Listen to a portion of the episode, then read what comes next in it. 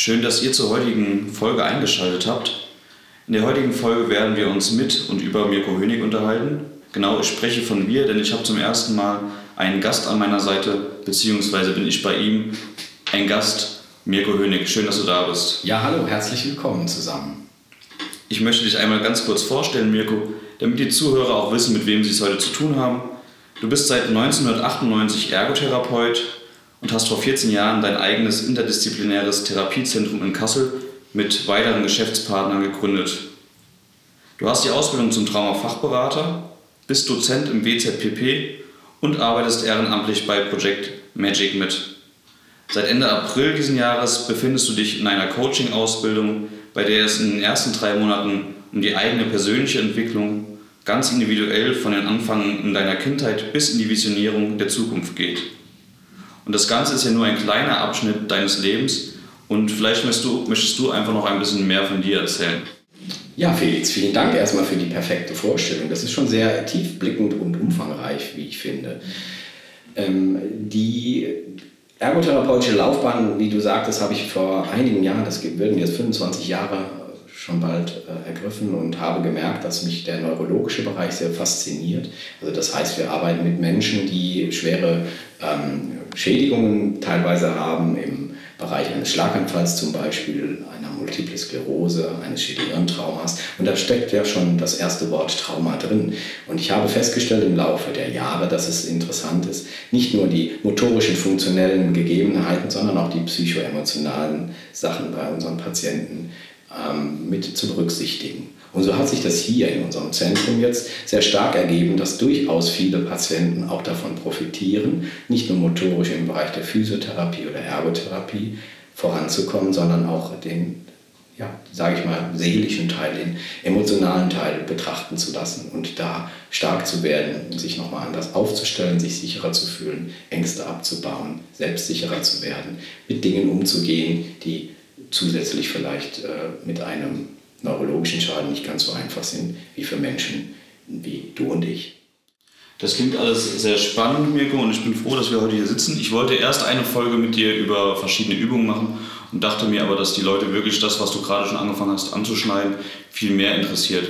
Wie so ein Alltag von einem Ergotherapeuten mit der Zusatzausbildung Traumafachberater denn letztendlich aussieht und wie vielleicht auch dein persönlicher Alltag mit dem Wissen aussieht. Ja, überwiegend äh, sind hier erwachsene Menschen, ich sage mal so von ja, 18 bis ins hohe Alter bei uns, äh, als Klienten. Es ist immer so ein bisschen schwierig. Patienten wäre das richtige Wort, weil wir über medizinische Verordnungen arbeiten von Ärzten oder Psychotherapeuten.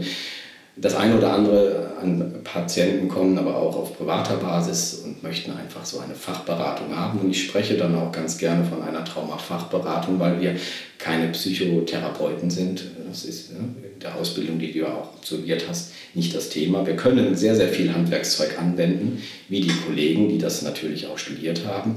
Und das ist ähm, sehr praktisch, sehr praxisnah, sehr praktisch und sehr wirkungsvoll. Das merke ich immer wieder anhand von kleinen Dingen, die ich versuche, äh, euch ein bisschen näher zu bringen, wie das so funktionieren kann. Und dann habe ich gedacht, äh, vielleicht ist es auch spannend zu erzählen, wie, ähm, wie ich aus meiner eigenen äh, Jugend oder ja, traumatischen Schulzeit Dinge erlebe, immer noch, bis vor kurzem, also was kurzem, ist einige Jahre jetzt auch her, dass ich als erwachsener Mann äh, noch merkte, dass Dinge ähm, mich berühren, wenn man so angetriggert wird von, von mhm. Dingen. Das war äh, der Englischunterricht, das ist mir noch ganz nah, so das 8., 9., 10. Klasse, wo man einfach vorgeführt wurde, wenn man nicht richtig funktioniert hatte, nicht richtig die Antwort geben konnte. Eigentlich Dinge passiert sind neurobiologisch, so wie ich sie auch euch oder auch den Klienten immer erkläre, was im Gehirn passiert, wenn Stressfaktoren einwirken, was für Hirnzentren blockiert sind, sodass Raum und Zeit beispielsweise nicht mehr existent sind, sodass das Sprachzentrum blockiert wird, wenn eine traumatische belastende Situation auf uns zukommt. Und das sind Dinge, die ich erlebt habe. So kam es natürlich, dass man mündliche schlechte Noten bekommen hat und so hat mich das begleitet eigentlich durch die ganze Schulzeit bis zum Abitur. Dann habe ich meine Ergotherapie-Ausbildung gemacht, damals in der Pfalz Und unsere Schule hatte sich im dritten Lehrjahr auf die Fahne geschrieben, bevor es in die Praktika geht, ähm, eine, äh, ein Praktikum zu absolvieren, das nicht ergotherapeutisch ist. Also wir haben verschiedene Fachbereiche durchlaufen und wir sollten nochmal in Arbeitsfelder gehen, die was ganz anderes spiegeln. Daraufhin bin ich damals in einem großen technischen Museum in Süddeutschland gewesen. Das war sowieso ein Ding, wo ich gerne gearbeitet habe. Und ich ähm, saß da und habe gesagt, ich absolviere meine drei Wochen bei euch. Und in Woche 1 kam die Geschäftsleitung, die ich auch persönlich schon kannte, auf mich zu und hat gesagt, du Mirko, wir haben hier eine internationale Konferenz, die findet ähm, in Speyer und in Sinsheim statt. Äh, dort sind die Standorte dieses Museums. Und äh, diese Konferenz wird in Englisch gehalten und es treffen sich aus aller Welt 80 Museumsdirektoren zum Thema Technik und Eisenbahn. Oh, habe ich gesagt, ja. Und ich war so ein Mädchen für alles. Das habe ich immer gern gemacht. Also Organisationsgeschick liegt mir so ein bisschen im Blut. Das ist so ein, ein Wert, den ich auch gerne lebe, äh, was auch viele gut schätzen und wissen, dass ich ähm, da gut aufgestellt bin. Und dann habe ich mich da reingefuchst und habe tatsächlich diese Menschen geführt. Also das heißt, ich war ein Ansprechpartner in dem Hotel, was auf dem Museumsgelände ist. Und ich habe mit allen Nationalitäten äh, Kontakt gefunden. Und das war natürlich ein Tagesprogramm, was absolviert war. Das war natürlich auch begleitet, aber ich war so einer, der immer mit Block und Stift nebenher gelaufen ist und immer alle Wünsche mit aufgeschrieben hat. Und wenn es nur die Heizung war, die in dem Hotelzimmer gepfienst hat. Und ich habe Menschen kennengelernt damals, in den Jahren, ja, das war so um, um 99, bevor ich, wie gesagt, in den Beruf dann ging. Und ich habe gedacht, Mensch, das ist spannend. Es ist eine Empathie da und es, du kriegst etwas äh, zurück. Und es gaben Dinge danach noch per Post, interessante Geschichten und, und kleine Geschenke, die mir die Menschen geschickt hatten, weil sie sich einfach gut aufgeholt fühlten. Und da habe ich so meine Qualitäten gemerkt, die ich bis heute auch gerne den Patienten und auch in meinem Job lebe, dass ähm, das was sehr Wertvolles ist so ein Geben und Nehmen. Und was aber das, das Kernthema war, ich ähm, durfte dann an dem ersten Abend in einem IMAX-Kino einen Film ankündigen. Es waren wissenschaftliche Filme, die dort gelaufen sind und gezeigt wurden. Das ging so zwischen 30 und 45 Minuten und das Ding musste in Englisch gesprochen werden. Und ich habe das hingekriegt irgendwie und ich habe einfach so gesprochen, wie ich gesprochen habe, mit grammatikalischen Fehlern und mit Konjugationen, die hinten und vorne nicht stimmen. Das, was immer in der Schulzeit das große Minus gab, wo es natürlich die Fünfen hagelte, wenn das irgendwie nicht richtig war. Und wir saßen abends in Lokalitäten zusammen. Ich war eine Woche wirklich mit eingeteilt. Ich habe ein Zimmer gehabt in dem Hotel. Und dann kam der oberste Chef, der das Ganze organisiert hatte. Der kam aus England. Das war Stan. Wir waren alle per Du. Und er sagte, Stan, Mirko, warst du eine Zeit lang in England. Dein Englisch ist so perfekt mit einem, einem, einer Nuance. Wo, wo hast du gelebt oder in welchen Gastfamilien warst du? Und ich sage, Stan, never ever been in England or in America. My English was so bad and so ugly that my notes in school was so, so, so different, so bad. Also auf Deutsch, Leute, ich war so, ich sag's mal, hier war einfach auch natürlich, ich war so scheiße, ja. dass die mich so gedisst haben auf Deutsch und ich nur schlechte Noten kassiert habe und er sagte, du sprichst, egal ob der, die das richtig ist oder die Konjugation, das ist scheißegal, Hauptsache man versteht dich, du wirkst authentisch und du bringst hier was Persönliches rüber, sodass du verstanden wirst. Und das hat mir ein Direktor, ein erfahrener wissenschaftlicher Mann gesagt, das war Gold wert für mich, aber das hat kein Lehrer gehört. Aber ich habe gewusst, was ich mitnehme aus dieser äh, Woche.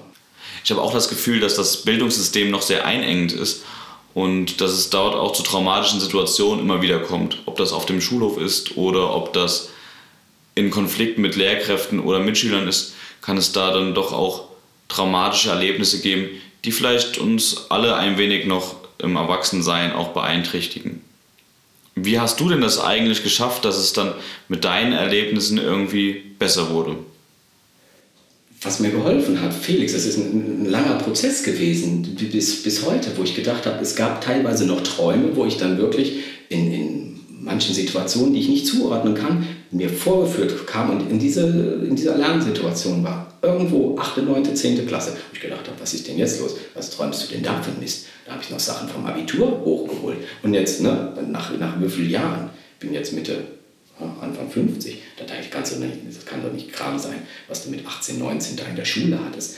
Aber was, was hat mir geholfen? Welches Geheimrezept? Meine Werte. Ich habe wirklich mir angefangen, Werte, die ich gut kann, äh, zu, zu etablieren. Die stehen auch auf Karteikarten.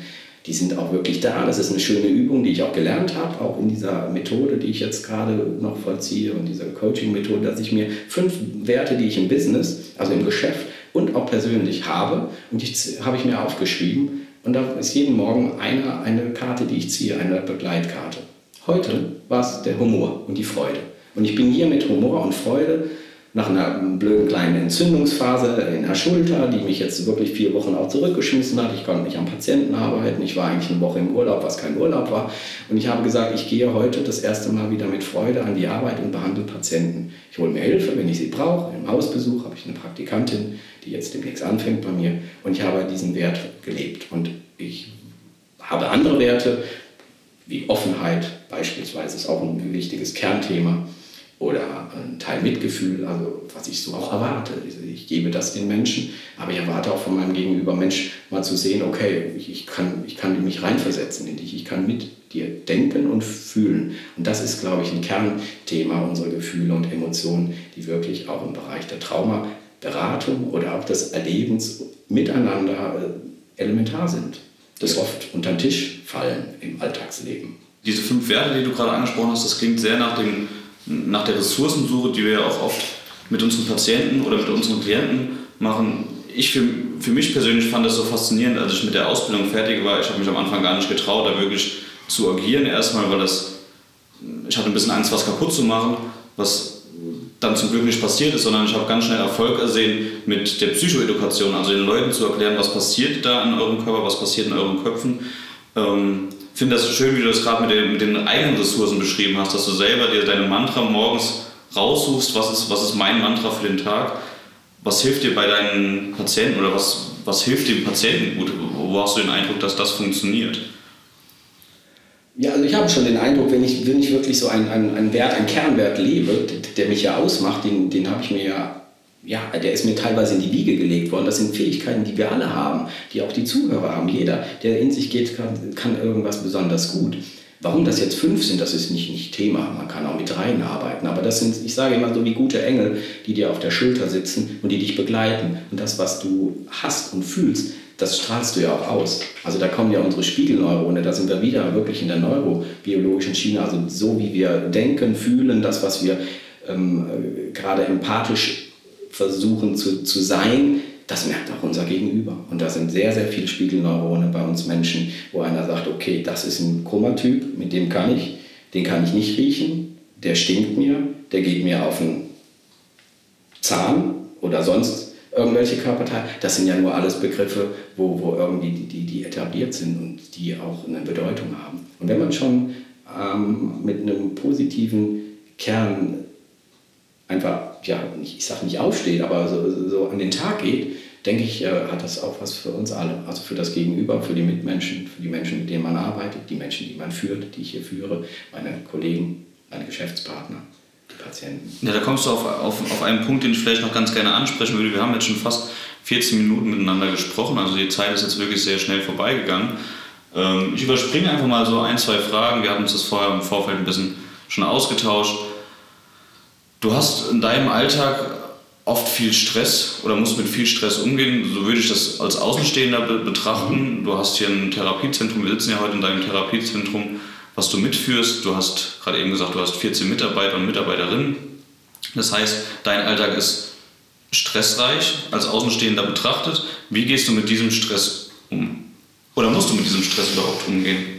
Ja, ich, auch da bin ich in der Lernphase und das ist das Schöne, dass, dass das Gehirn ja ständig ähm, neue Funktionen auch lernen kann und ich mir tatsächlich neuerdings auch, seitdem wir hier sind, sehr, sehr viel Stress gemacht habe. Das war kein leichter Übergang. Also es war natürlich ein Riesenzentrum, neu zu bestücken, mit Leben zu füllen, mit Mitarbeitern, teilweise auch Kolleginnen, die gegangen waren, weil sie dieses ähm, Berufsbild irgendwie oder den Job gewechselt haben, wie das so ist. Und ähm, es war natürlich wirklich ein, ein, spannendes Jahr, das mit den ganzen Corona-Maßnahmen, die noch zu, durch, zu durchleben sind, immer noch. Und ähm, ja, und ich habe irgendwie einen Ausgleich gefunden. Ich habe sowieso immer sportlich mich betätigt. Das war so ein Thema, wo ich gesagt habe, okay, ich nehme jetzt, gehe heute Abend mal ins Sportgym schmeiß mal die Handeln wieder durch die Gegend. Das habe ich so salopp auch gesagt und bin hier so rausgegangen.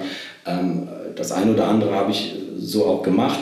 Ähm, ich merke, dass es manchmal auch hilft, das mache ich tatsächlich auch nochmal, bevor ich auf die Autobahn fahre, weil ich eine halbe Stunde Fahrtweg habe, die rechte und die linke Hemisphäre nochmal neu zu justieren. Und das ist eine bilaterale Stimulierung, die wir ja gelernt haben, auch in der Traumaausbildung.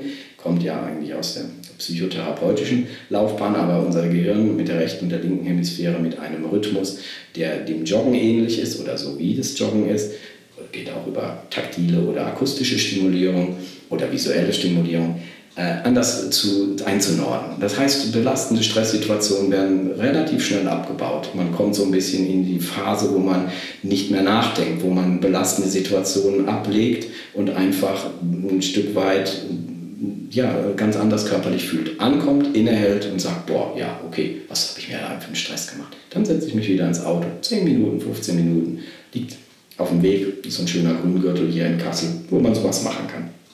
Einfach die Seele bauen lassen. Und ich habe das Yoga entdeckt, hätte ich nie gedacht. Ich war immer ein Typ, der sich durch Kraft und Muskulatur definiert hat, nicht durch Haltung und Ausdauer. Und ich habe ein bisschen geflucht, als ich im April, Ende April das Yoga angefangen habe. gedacht, mein Gott, diese Haltung, dieser innere Hund da zu halten und das sind alles so Übungen. Und mittlerweile ist es spielerisch und gelingt mir. Und das Dollste ist, wenn ich diese Yoga-Sache mache, montags oder dienstags abends, das ist leider im Moment noch online, ich penne. Ich penne so gut wie ein Kind. Komme wirklich in den Tiefschlaf, was ich so von manchen Jahren auch nicht mehr kenne. Und wache morgens auf und denke, jawohl, der Tag gehört dir, komm hier, was, was das sind sehr private Eindrücke und ich danke dir dafür vielmals, dass du die mit uns gerade teilst. Ich kann das mit dem Yoga sehr, sehr bestärken. Ich mache das auch sehr gerne und gerade das Savasana, wenn ich einen langen Tag hatte und einfach nochmal eine Minute liegen und versuchen, in eine, in eine innere Ruhe zu kommen, hilft mir persönlich, dass ich dann meine Gedanken sortiert habe und abends im Bett liege und einfach, einfach gut schlafen kann, so wie du es gerade beschreibst. Ja. Eine, eine schöne neue Methode, die ich auch noch mache, Felix, was, was unseren Hörern vielleicht auch interessiert. Geh einfach nochmal durch den Tag, sei auch wirklich dankbar für das, was du geschafft hast. Nimm dir ein, zwei Ideen und sag das, das oder besprich das auch mit deinem Partner, Partnerin und sag, hey, heute, das ist mir super gut gelungen. Ich bin dankbar dafür, dass ich das hingekriegt habe. Nummer eins, Nummer zwei, Nummer drei. Und dann schläfst du ganz anders ein, wie wenn du mit deren Gedanken ins Bett gehst und sagst, oh, das war aber wieder Käse und da reibe ich mich auf und das ist dann morgen früh genauso und dann, wie soll denn das werden? Also liebevoll, das ist das, was ich sage, wo die Emotionen herkommen. Es kommt viel vom Herz und vom Bauch und da kommt unser Bauchgefühl her und unser Kopf fängt dann erst an, Gedanken zu machen. Das ist das Blöde. Wir haben eigentlich unsere Gefühle und Emotionen, die von tief innen kommen. Gibt es Forschungen zu, Studien, wo wirklich ganz, ganz viele Neurosynapsen verschaltet sind von Bauchregion, Solarplexus, Herzregion zum Kopf. Und der Kopf sagt, Moment, Großchen, da ist irgendein Gefühl, das ist Angst, das ist Wut, das ist Trauer, das ist pa Panik oder Peinlichkeit, Scham. Da kommt das alles her. Und dann wird im Bereich der Amygdala und in den äh, Hirnregionen drumherum irgendwie diese blöden Gefühle abgelegt und wenn Alarm geschlagen und wenn viel Alarm geschlagen wird, kocht das System oben über, das brennt an, die Amygdala glüht und du kommst nicht mehr runter. Und Stress reduziert sich, indem du aus dem roten Bereich wie auf einer Ampel langsam runterkommst in den gelben Bereich. Das passiert durch spielerische Aktivitäten, durch sportliche Aktivitäten, durch ähm, Beruhigung des Nervensystems. Tu dir was Gutes, mach was, geh in den Wellnessbereich und dann kommst du in den grünen Bereich, da läuft der Motor ganz ruhig und du weißt, ich kann eigentlich fahren. Ich brauche jetzt hier nicht mit der angezogenen Handbremse durchs Leben gehen. Wie das alles funktioniert, können wir gerne in einem weiteren Podcast klären, was da hirnbiologisch ist und welche Nervensysteme und Zentren da sind. Äh, ich versuche es den Hörern dann oder auch den meinen Patienten so handgerecht aufzubereiten wie in so einem ja, Buch, wo man einfach auch mal nachschlagen kann das nicht zu kompliziert ist mit tausend Fachbegriffen. Ja, genau das ist das Ziel, was dieser Podcast aufgreifen soll, so einfach wie möglich das Thema Trauma da draußen zu verbreiten. Ich denke, für heute ist es genug. Wir haben uns die letzten 20 Minuten gut unterhalten. Meine Eindrücke darüber, was ein Ergotherapeut mit der Zusatzausbildung macht, ist klarer geworden. Mir ist klarer geworden, wie dein Alltag mit dem Wissen aussieht. Und ich bin froh, dass wir beide jetzt nach einem Jahr nochmal zusammengekommen sind. Mirko, ich bedanke mich schon mal recht herzlich. Das letzte Wort ist gleich dir. Ich möchte gerade noch einen Ausblick dazu geben, was in zwei Wochen passieren wird. In zwei Wochen gibt es dann eine erste Reorientierungsübung, auch ganz spannend. Also würde ich mich freuen, wenn ihr nochmal reinhören würdet. Vielen Dank, Felix, äh, fürs Vorbeikommen. Vielen Dank für die Zeit, die du dir nimmst.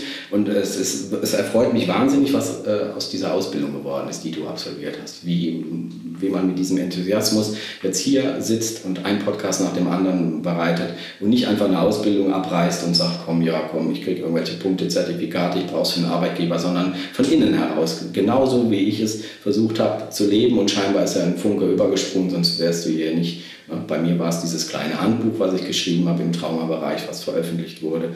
Und, und du machst es mit den Podcasts und da finde ich die Zusammenarbeit schon super spannend und ich könnte mir vorstellen, sie auszubauen. Und ich danke dir, dass du das so mit Leben gefüllt hast. Diese äh, acht, neun, zehn Module hattet ihr sogar schon Traumaausbildung. Das ist äh, jetzt also wirklich was, was du auch lebst und, und liebst. Das, und so geht man auch um mit seinem Beruf. Vielen Dank.